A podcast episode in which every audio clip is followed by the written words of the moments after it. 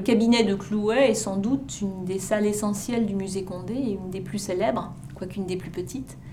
C'est là en effet où sont rassemblés les 92 portraits de la Renaissance française appartenant aux collections du, musée Condé à Chantilly. Ce cabinet est formé à la fois de la collection du duc d'Aumale, donateur de Chantilly à l'Institut de France, et euh, de la collection de Pont-Saint-Biencourt, qui a été donnée en 1939 au musée Condé.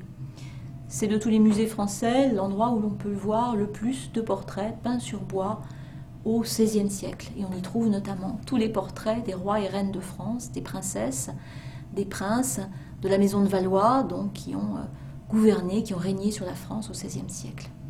Alors un des plus euh, célèbres euh, des portraits de, cette salle, c'est bien sûr le portrait de François Ier, roi de France de 1515 à 1547. François Ier qui est ici représenté, alors on a dit peut-être par Jean Clouet le Père, d'autres historiens ont évoqué autrefois Jean Péréal, le mystère demeure entier.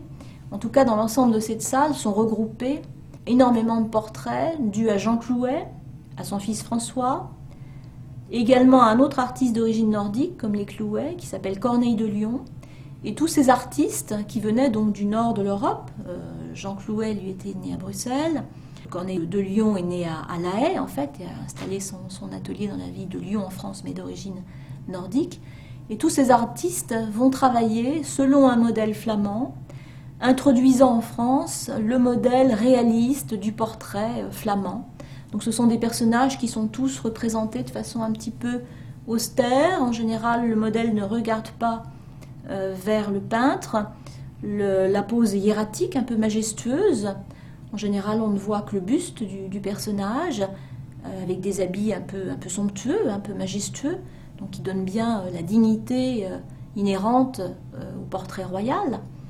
Euh, et ces tableaux donc, sont très représentatifs du portrait flamand tel qu'il était traité dans le nord de l'Europe, mais tel qu'il a été aussi en vogue à la cour de France au XVIe siècle.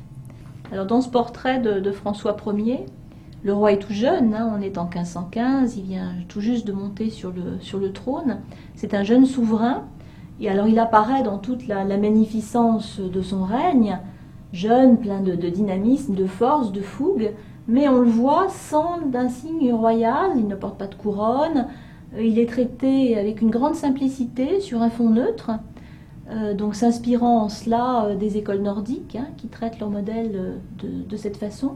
Il porte un simple pourpoint à crever, de couleur plutôt orange, et son visage se, dessine sur un fond vert très simple, avec un, toquet, donc il porte sur le côté avec un petit insigne religieux mais c'est le seul signe distinctif donc il porte sur son vêtement.